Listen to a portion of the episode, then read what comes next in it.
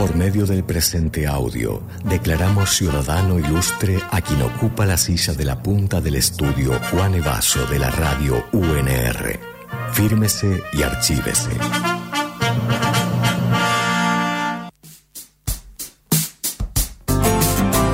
Ocupado el asiento, el micrófono de la punta de la mesa, está ya sentado el nuevo ciudadano ilustre en este caso. ¿Lo querés presentarlo? Sí, claro que sí. El ciudadano ilustre de hoy fue juguetero y promotor, pero hoy en día puede decir que vive de actuar. Rosarino y de San Lorenzo, Juan Emirovsky es actor, director y docente y un poco corredor de carreras para llegar de un ensayo a otro. Fan de los fideos con salsa y de la milanesa con puré, probablemente no necesite más en la vida que un escenario y una coquita. Hoy reconocemos a una eminencia del teatro. Con nosotros, Juan Emirovsky. ¡Bravo! Basta, no quiero llorar. Ay, va a llorar. Igual se sabe que te sos de lágrima fácil. Puede ser, y por porque, el bueno, oficio. por el oficio, ¿no? Gracias, gracias por la invitación. Esto es algo que le voy a contar a los nietos que no voy a tener. Me gusta. A los nietos Sí. de alguien más. Sí. O a- claro, a, a otros. Eh. Juan, te quiero hacerte una pregunta respecto de cuánto te diste cuenta que querías ser actor. Cuando... ¿Era, adole- era de adolescente? ¿Hacías te- talleres de teatro de pibe? ¿Cómo era No, eso? no, hasta los 18 nada que ver. Hice la escuela de teatro en ese momento angustiante que uno no sabe qué carajo hacer cuando termina la secundaria. Y me gustaban mucho las películas, con un grado de ingenuidad sobre qué era de verdad ser actor. No tenía ni idea de la existencia de lo que era teatro independiente en Rosario. ¿Conocías algún actor o actriz en ese momento como No. para estar cerca también No del había oficio? visto teatro. No, no Nunca habías visto una obra de teatro. Calculo que no, a lo mejor, o sea, sí tenía una idea de que era teatro, pero no tengo recuerdo de haber visto una obra, quizás una vez alguna obra infantil en el marco de una salida con la escuela, pero el- no, yo lo, con lo que lo puedo atar es con una herencia cinéfila abrumadora de mi viejo y mi abuelo, que tenían biblioratos que llevaban con las películas que veían. que ah, sí. Sí, él- El, el auténtico letterbox. Sí, una, mi abuelo tenía bibliorato que decía, lo abría, directores, Clint Eastwood, con una letra eh, de puño impecable y tenía numerado todas las películas que había visto de Clint Eastwood, para él era su mayor tesoro. Un día yo le mostré internet y le mostré imdb.com y derrumbé todo su mundo, porque él creía que eso lo iba a vender en algún momento a millones y es una información que ahora está a la palma de la mano y de hecho no tiene ningún valor porque le falta porque es el criterio de las películas que vio una persona. Sí, las que, las que llegaron aparte en algún momento a Argentina, Claro, ¿no? Como sí. con otra... Entonces eso sí, tenía un fuerte deseo, eh, fuerte eh, pasión por las películas y me imaginaba que podía ser divertido actuar, pero todo con mucha ingenuidad. Pero ahí dijiste, bueno, me, me anoto en la escuela de, de teatro. Sí, este, eh, terminé la secundaria, me anoté en administración de empresas Ajá. y me acuerdo que como a los tres meses eh, le robé la cartuchera a un compañero y me dice, ¿qué hace? Como esto no es la secundaria, aquí no puedes seguir boludeando acá. Y yo dije, bueno, yo tengo que encontrar un lugar donde pueda seguir haciendo estupideces. Eh, y después creo que rendí un solo parcial y fui con todos mis amigos, porque como yo era el mayor de mi, ese grupo de amigos, me acompañaron todos a la facultad a ver el resultado del primer parcial. Miramos así, Nemirovsky 6, empezamos a saltar, a gritar, nos abrazábamos todos y cuando pasó el- el- la euforia, volvemos, viste que uno vuelve a mirar para volver a ver bien la planilla y eh, reconfirmar lo que vio. Y me doy cuenta que había, había visto la nota del de abajo y me había sacado un 3. Ah, No. Sí, entonces no ahí- era gol, era como no era el bar. Sí, era. Eh, si yo soy Nemirovsky, este era. Era Núñez. eh, Núñez, claro. Núñez le iba a sacar un 6. Y ahí dije, no, esto no es para mí. Y entré a laburar en una juguetería. Y cuando ya no podía más con la vida de empleado de comercio de 8 horas, no, no, no sé por qué, se me ocurre que. eh, tengo recuerdo un amigo que me dijo, estudia teatro porque te gusta hacer caras, o sea, que haces monerías. Yo Sos gracioso, te dijeron. y yo hacía la cara de tortuga, que al día de hoy es lo único que tengo. Claro, sí, es una de las Sí, de uno, de mis hits. tus grandes hits. Sí. Y no tengo la verdad que algo así como muy concreto y Perdón, ¿cuál es la empecé. cara de tortuga? Y Ah, bueno. estamos en radio, es una, una- Pero la, la puedo una ver picardía. yo. Sí, por supuesto. ¿Qué? ¿Podés rela- hacerla, por favor? Sí. Y vos relatar a Lu. Bueno. Sí. Está... ¡No! ¡Perfecta! Infla, infla los cachetes. No. Infla mucho los No, no. cachetes Son y. Tendrías que. Es tendrían la tortuga buscando a Nemo. se va a hacer la película de Mario Bros. Ahora te tendría que, contact- que contratar para que hagas de una tortuga. Dales mi mail, por favor. Te, les voy a pasar. Después hotmail.com. Sí. Y no, y recuerdo le dije a mi viejo, a ver, averiguá ahí la escuela de teatro, que me dijeron que yo laburaba todo el día, no podía ni ir a inscribirme. Y él eh, eh, eh, averiguó y me dijo, mira, la de Alemi Gaboto tiene un perfil más familiar, porque había una más grande que la que funciona en Viamonte y Moreno. Sí. Pero, y yo de hecho vivía mucho más cerca de la, de, de la más grande. Pero me pareció linda la idea de que era más familiar. Y, Todo lo fácil buscaste, Sí, digamos, siempre. básicamente, el Y- camino más, sí. más Excepto corto. por lo de ser actor. Claro. Sí. Que no Lo es difícil- necesariamente lo más Lo difícil fácil era la base, después la forma más fácil de llegar a eso. La, Sí. Porque realmente Bien. actuar es una de las profesiones más difíciles, digamos. Es como. Sí, no, muy lo- complicada. Y aparte yo vi- revisándolo hoy, eh, primero que esa primer clase de teatro, vos decís, ¿qué hago acá? ¿Dónde estoy? ¿A dónde voy con esto? Me acuerdo uno preguntando, uno que rompió el hielo ahí en la primera clase hablando del hombre araña, o sea, gente que va con la, el anhelo de ir a Hollywood, real. Sí, Sí. sí. Y Sí. después encontrarte con la realidad que el 95% de las personas que hasta terminan la carrera, ni hablar de la diserción que hay, Claro. pero los que la terminan tienen menos salida laboral que la carrera de ninja. No, no, no. ¿A dónde? sí. ¿Qué haces después de te Claro. graduás de actor y a dónde vas? El lunes. Sí. Eh, ¿Y eso, vos siempre fuiste realista con eso? ¿Vos, porque es que no como- llegué, tuve mucha suerte. En segundo año de la escuela de teatro, o sea, todavía ni, a- ni, haber, ni, ni terminé la carrera y ya los mismos directores de la escuela me empezaron a convocar como actor. Entonces me inserté rápidamente en el, en el teatro. Pero después de eso, a lograr que sea mi fuente económica, pasaron 10 años. Claro, lograste un montón. Claro. Pero tenías esta cosa de que- que querer estar en Hollywood, querer estar en esas películas que admirabas. No, no, es- a ese punto no, no, la verdad que no, no, no. O sea, sí, vos me preguntás, ¿querés hacer el Padrino 4? Voy corriendo. Obviamente, claro. Pero no es que empecé la escuela de teatro con ese horizonte, eh, con una ingenuidad total. Y cuando me empecé a enterar que había teatro en Rosario, empecé a conocer gente, me empezó a parecer es- el- el- estar en un ensayo en el mejor lugar del mundo. Y dije, ah, bueno, yo puedo hacer esto. Y todavía no pensaba que podía ser también eh, una carrera. Claro, pensaba Juan también en ese sentido, vos eh, encontraste en el teatro un lugar para vos, porque cuando se terminó la secundaria te quedaste un poco huérfano Sí, de sí. una forma de, de- de habitar el mundo, ¿no? Como en esto de, de lo lúdico. Y pensaba también, bueno, eso, vos al día de hoy, bueno, das clases, eh, estás muy vinculado también con lo audiovisual, con la tele, con el cine y también con el- lo que es la actuación frente a cámara, que es algo que no está tan desarrollado en la ciudad, que de hecho hay pocos espacios que se dediquen puntualmente porque es una ciudad muy teatral, ¿no? Como con Sí. mucha construcción de la escena teatral. Eh, o sea que algo algún link encontraste entre eso que quizás fue el puntapié y lo que terminó siendo tu, tu amor. Pero me parece que sos, como, como dicen, un animal de teatro. Soy, sí, me considero una, una persona de teatro, pero ahora que, por ejemplo, estoy dando clase en la escuela de teatro, pero de actuación frente a cámara, eh, me dan muchas ganas de ser un puente, un vehículo entre el alumnado de los nuevos actores y actrices y los nuevos realizadores de cine. Entonces, estoy generando muchas instancias donde eh, los alumnos van a castinear para los cortos de los alumnos de cine que no saben que existimos porque no van al teatro. Eso te decir, hay como un cortocircuito también. Sí, ¿no? y, y habiendo Como estado islas. muchos años funcionando en el mismo edificio, el cuarto piso de la Vigilia es teatro, el sexto era cine. Ahora ya no, pero estando a dos, a dos escaleras, los pibes de la escuela de cine seguían haciendo sus cortos con el primo porque era muy simpático, pero no de maldad, porque no saben que Claro. nosotros, actores de la ciudad, estamos ávidos de actuar frente a cámara, es nuestra posibilidad de, de ganar oficio en ese terreno. Eh, pero sí, en relación al otro, sí, yo encontré una, una visión del mundo y como yo eh, no había, no tenía calle, era muy paloma hasta los 17, 18 años, conocí ya esa burbuja y vivo en esa burbuja, más allá que uno por ahí se queja, que vos me decís, eh, todos tus amigos son de teatro hoy en día, pero para mí ahí encontré... No sé de a qué viene este Sí, reclamo. vos la se lo decís. Sí, No sé. alguna vez me lo ha dicho, pero... No se refiero- olvida, ¿eh? No, ¿sabés con qué lo ataba? Viste cómo la que- tortuga tiene una memoria. Exacto, peor que el elefante, pero no Sí, es sabido. sí. Pero no, me refería a que veo muchos casos, y ellos lo han visto a la par conmigo, de gente que empieza teatro y Sí. le vuela la peluca. Sí, claro.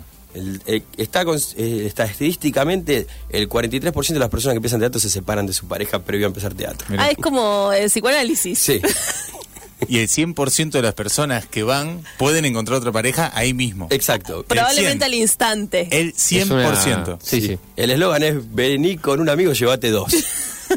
Amigo. Y una pareja, por la duda. ah, también. Conseguí tu amante en teatro. Esas cosas. Esas cosas. Juan, y entonces ese pibe de 18 que entraba, que vos usaste varias veces la palabra ingenuamente, Sí.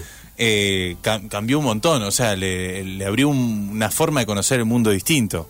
El teatro, ¿o no? La- Esta cuestión de la expresividad, de, la exp- de, de lo- de los sentimientos con los que te topaste ahí. Es que yo tengo eh, a la muy cerca del ejemplo perfecto. Tengo a mi hermano criado en el mismo contexto que yo, casi con la misma edad que yo, estimulado de la misma manera que yo. Un niño de Los Simpson y la PlayStation Sí. y el Club Gimnasia de Esgrima. Entonces yo, viéndolo a él evolucionar, puedo ver o, a- o sospechar lo que sería yo. Y es una persona eh, que amo muchísimo, creo que es la persona más graciosa que conozco, pero que no ha eh, desarrollado eh, de alguna manera un pensamiento más crítico en términos sociales, en términos Claro. políticos, en términos ideológicos. Y entonces yo agradezco que para mí el teatro, haberme cruzado con gente muy sensible, gente muy pensante, eh, además del placer específico de ir y actuar, hacer una obra, y encima que hoy el día de hoy sea mi, mi economía, esté, dependa de eso, además yo creo que encontré una forma de ver el mundo Qué a lindo. través del teatro. Qué lindo. Estamos charlando con Juan de Miroski, actor. Eh, también te has desarrollado como director. Bueno, tenés como un montón de facetas todo ahí adentro del. No me gusta estar en mi casa, no me gusta No, estar en mi casa. gusta estar Básicamente. trabajando. Entra Eh, frío por un chiflete en mi casa. ¿Llegás a tener dos o tres ensayos por día de cosas? Eh, sí, llego, eh, llego a tener semanas enteras de un día de rodaje, un rodaje, una jornada de 16, dos- 12, 16 horas, eh, agotadora. Sí. Al otro día una función a la mañana, un ensayo a la tarde y una reunión más a la noche. Y así a veces estoy tres, cuatro semanas hasta que encuentro un hueco de una tarde libre. Eh, por ejemplo, que yo, yo ahora en este momento estoy eh, pro- programo teatro también en, en el espacio de Luxina. Sí. Hago funciones de Malvinas muchas mañanas para escuelas. Eh, trabajo en la radio, ensayo obras. Estoy filmando una serie. y Estoy esperando el estreno de otra serie, tres películas, un corto, historias breves y una publicidad. Y hay que decir que ve una película por día. No, te voy a decir, ¿no miras más cine o sí? Sí, pero a las 2 de la mañana, ayer... Claro, ¿cuándo? Sí, ayer estoy viendo, eh, estoy reviendo Tokyo Vice, porque cuando algo me gusta mucho lo veo dos o tres veces. Eh, así que de- entre las 2 y las 4 y media de la mañana veo películas. Y ese consumo que tenés, o sea, bueno, esa, esa observación, esa contemplación de la pieza artística, eh, ¿sos medio obse de tener cosas anotadas o, no sé, como que lo, No. te memorizás cosas o son, no sé, lo ves va- varias veces No, no, más lo caóticamente? veo, no, lo veo siempre con unos ojos muy de espectador eh, regular. No lo veo con un ojo crítico. Mirá, ahí qué bien lo que hace. Qué bien Kevin Costner, mira el gesto que mete.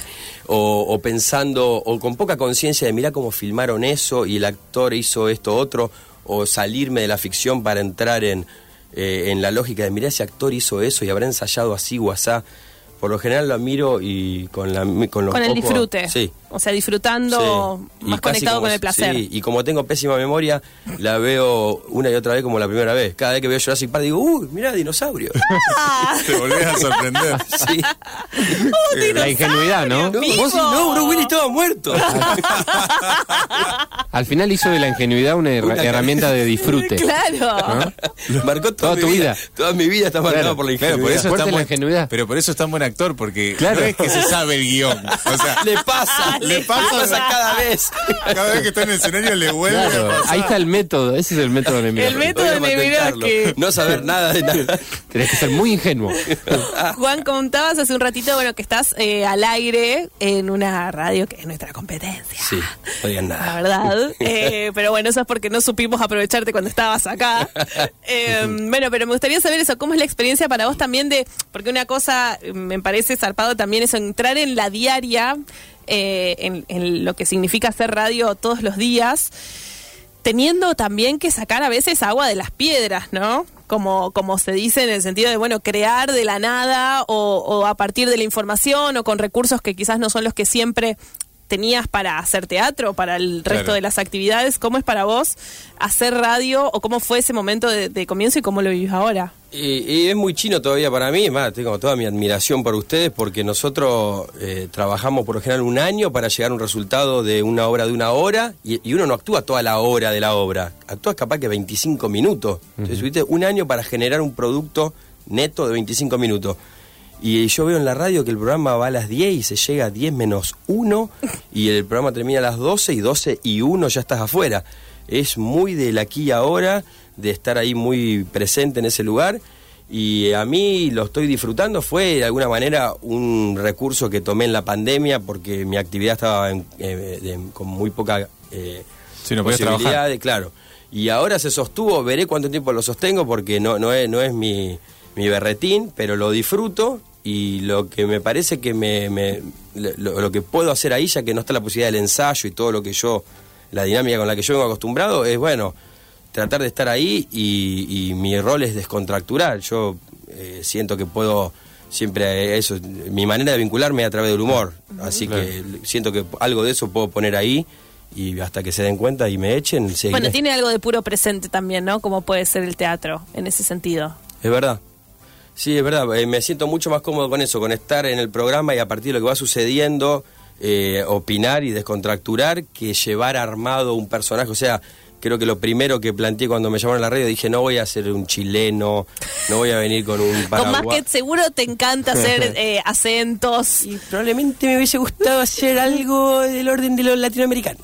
Pero no, pero no, no quería porque sentía que ahí me, me parece ridículo porque con vestuario en un escenario Claro, me la no- plantea de ese lado, bueno. Pero no, no estar haciendo de un chileno acá en una mesa con mi ropa a las 10 de la mañana Ah, un personaje lunes. en la radio una boludez, la verdad que sí. Verdad. Este programa lo sabe. Y si ustedes lo pasan haciendo, lo hacen hermoso. No sé pero yo no me sentía cómodo con eso. No, es interesante, bueno, pero para mí ahí entra la discusión de la diferencia entre la industria del Bueno, sí. entretenimiento y el arte, digamos, o la, o la cuestión más artística, digamos, como que yo siento esa diferencia. Como que nosotros estamos destinados más a hacer acá en, el- en lo diario más entretenimiento, Sí. pensamos las cosas, o información o algo así, pero desde un lugar de entretenimiento, y vos en un laburo de una película, que no sé, estás 16 horas filmando una toma, que capaz que son, ¿cuánto? No sé, 5 minutos, o, Sí, o menos, o sí. menos, eso es otra cosa, distinta al, al valor de... Entiendo. re- o sea, eso tiene que cargar un valor de reproductibilidad muy alto, em, a diferencia de nosotros que capaz que no... No sé si eh, lo, lo puedes lo escuchar efímero. 16 veces al programa y encontrarle cosas nuevas. No, bueno, es un programa diario, digamos. Está bien, sí. Me siento que, que ofendió al producto que hacemos todos los días, Gabriel No, Bizán, para con nada. esa No, reflexión. Le encontramos la bola para decir Me que ambos son geniales. Me parece que son dos cosas distintas. Pero está bueno, o sea, esto que decís, o sea, una cosa es re efímera y re intensa y la otra es, bueno, una Sí, dedicación. no, y también abre, abre una discusión que a mí me reinteresa, que es, eh, yo por lo menos siento que algo de mi camada, de mi generación del teatro de Rosario, estamos muy interesados en que además de un trabajo y además de toda la profesionalidad que uno le quiera poner, no perder de vista que sea un entretenimiento, porque todavía nosotros estamos en esa instancia, todavía tenemos que seguir terminando de convencer al espectador que tenemos algo valioso para darles. Claro. Y bueno, y, y a medida que se vaya creciendo ese abanico de espectadores de Mira. teatro rosarino, capaz que nos podemos poner un poco más, eh, no sé cómo decirlo, pero hoy toda- Exquisitos. Sí, porque todavía yo siento que hoy si hacemos eh, la sonata de los fantasmas de Strindberg en la comedia, eh, va a ser difícil que nos vaya bien. Todavía eh, tenemos que contemplar mucho la idea de entretenimiento con nuestro producto. Claro. Y ojalá que vayamos Está bien. avanzando para que un día podamos hacer una buena, un buen dramón eh, y también sea visto como un producto popular. Claro. Juan, eh, llegan muchos mensajes eh, felicitándote y diciendo que sos un genio, pero alguien aparte dice, pregunten por sus ídolos. Javier Fesser, dice alguien. Ah, Javier Fesser, el director de un peliculón que es eh, El secreto de la trompeta y... Ay, la otra, ¿no la tienen? La- Uy, pero sí. Es ¿Y muy El milagro de. Petinto? El milagro de Petinto. Ah, sí, las pelis estas. Pero me pasó una vez que en una nota para, eh, para eh, Clarín me preguntaban con quién, quién era mi ídolo, con quién me hubiese tomado o me tomaría algo. Y fue eh, vergonzoso, estuve unos cuatro minutos en silencio, porque no se me venía nadie.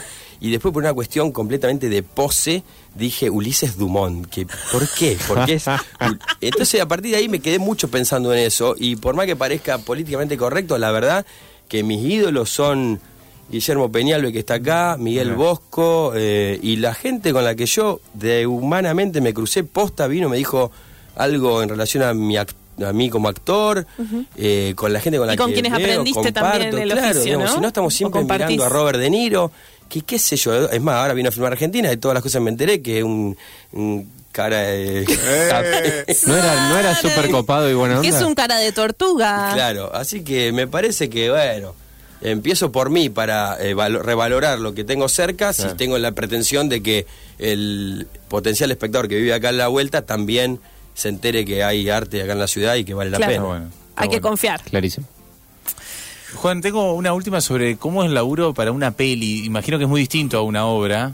Sí. Porque la o- un- no sé, una obra estás ensayando y tenés un momento de validación que es esa función.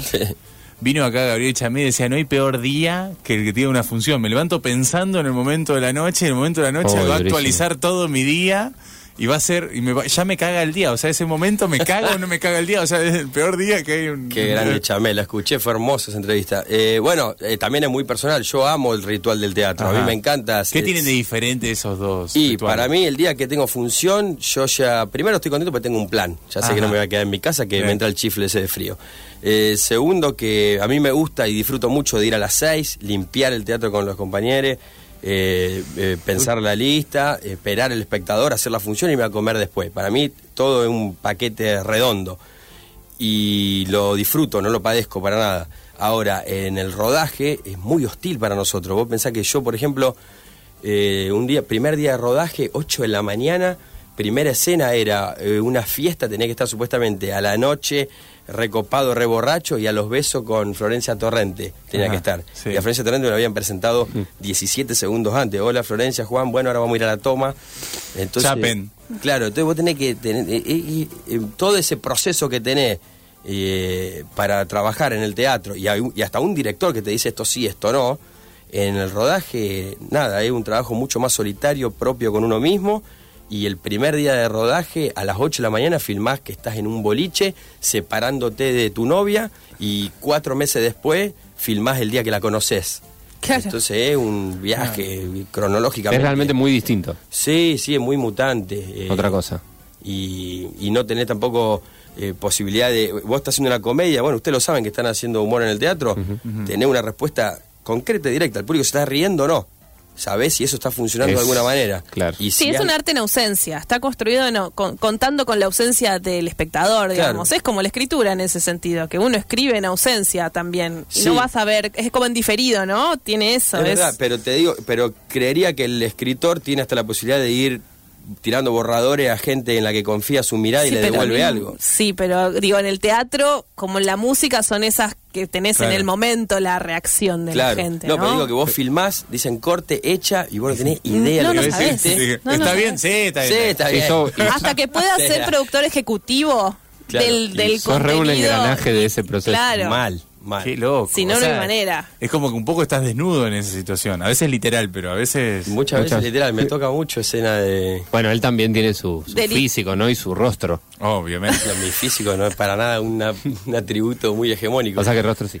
Eh, Juan, eh, bueno, hay muchos mensajes y eh, que seas nombrado ciudadano ilustre Es- de la sí. República de Falso Vivo para nosotros es un honor, pero también tiene responsabilidades cívicas. No, no, no me jodas. Sí, tiene responsabilidades Sí, claro que cívicas. Que es una trampa que me hicieron. Pensé que venía de una mesa de amigos.